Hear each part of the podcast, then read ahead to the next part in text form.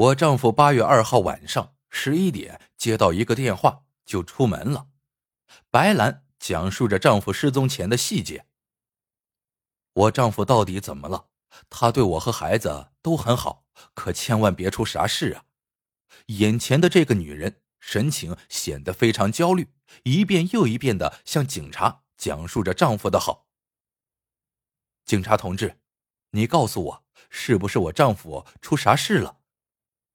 望着眼前这个女人的一言一行，警官却精准的抓住了一些异样的东西。随后，警方对旁边的人说了几句，接着继续不动声色的和白兰了解情况。没错，警方察觉到了白兰话里的漏洞，为了更加确认这些怀疑，第一时间又让人进行了取证调查。当信息汇总回来之后，眼前这个女人的谎言会不攻自破。下面我们来捋一捋白兰的话里到底出现了哪些漏洞。第一，她称丈夫是二号晚上十一点接了一个电话，出门后失踪。可是当警方继续问她电话是谁打来的，丈夫有没有说去哪里，这些问题白兰全部答不上来。她说自己没有问。丈夫半夜要出门，身为妻子居然不闻不问，这合乎常理吗？第二，如果丈夫真的是二号晚上失踪，为什么白兰在四号早上才来报案？整整两天的时间，难道不担心丈夫的安危吗？第三，白兰不停的说着丈夫对自己的好，可恰恰是这个表现暴露了更多的不对劲儿。原来。警方立刻走访了村里的居民和肉铺的邻居们，大家都反映这两口子经常打架。石小强酗酒，只要喝多了就要打老婆，夫妻感情根本就不好。第四，经过查询石小强的电话通信记录，显示二号晚上十一点多根本没有电话打进来，这也是击破白兰谎言的最有力证据之一。这场交谈一直持续了五六个小时，报案者不停的讲述着丈夫失踪的细节，而警察们却也在不停的同步调查核对案情。可以说，白兰的一个个谎言刚刚说出来不久，就已经被警方暗中击破。眼看着时间一点点过去，白兰的态度也在一点点改变着。我丈夫是不是死了？白兰突然冒出来的一句话，让现场一度沉默。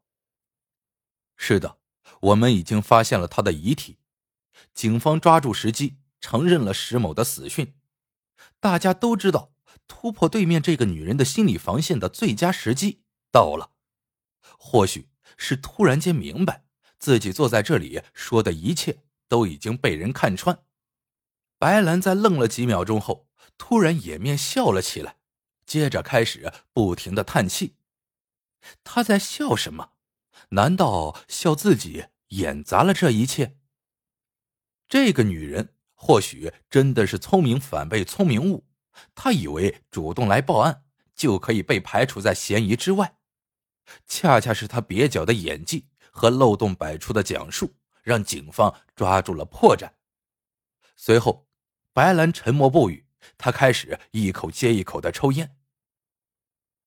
是我，我找人杀的他，我承认。当一支烟被抽完后，女人终于开口了。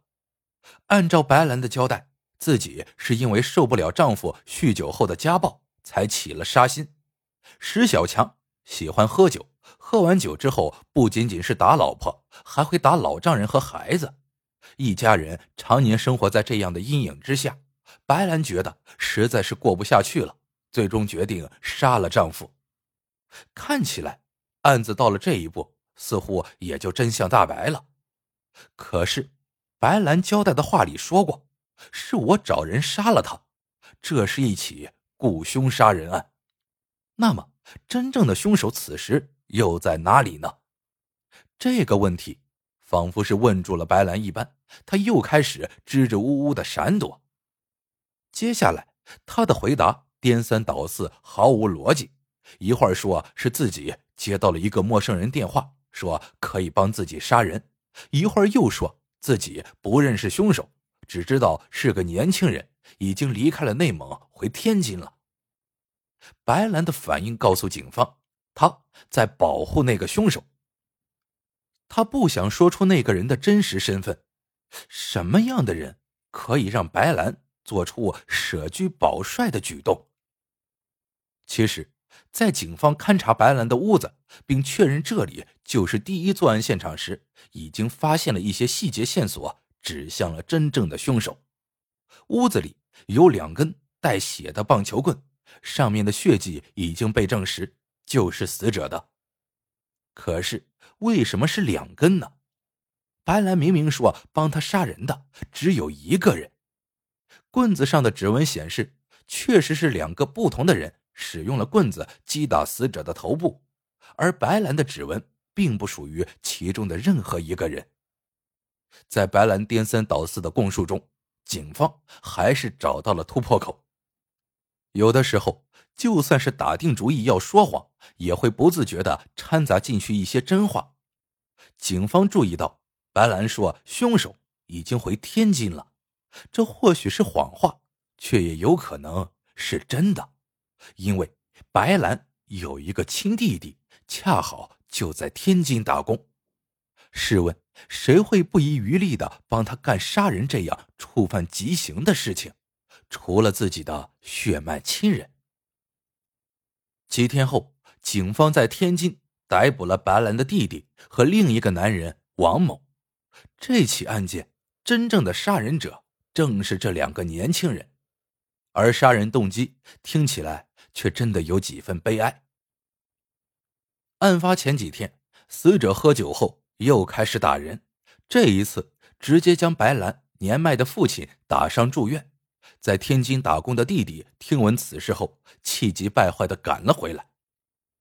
最终，为了帮姐姐摆脱这个恶魔，弟弟伙同好兄弟王某一起策划了杀人事件。死者从二号开始就一直在家中喝酒，没有外出，一直到了三号深夜，两个小伙子趁着其酒醉昏睡，用棒球棍击打头部致死。为了掩盖真相。两人自作聪明的将尸体运到了玉米地，并将现场伪装成偷情被抓的样子。殊不知，他们的这些小伎俩，在破案经验丰富的警方面前，完全是小儿科。白兰遭遇家暴，原本非常的可怜，但是他和弟弟的这一做法却并不值得同情。没有人有权利直接剥夺别人的生命。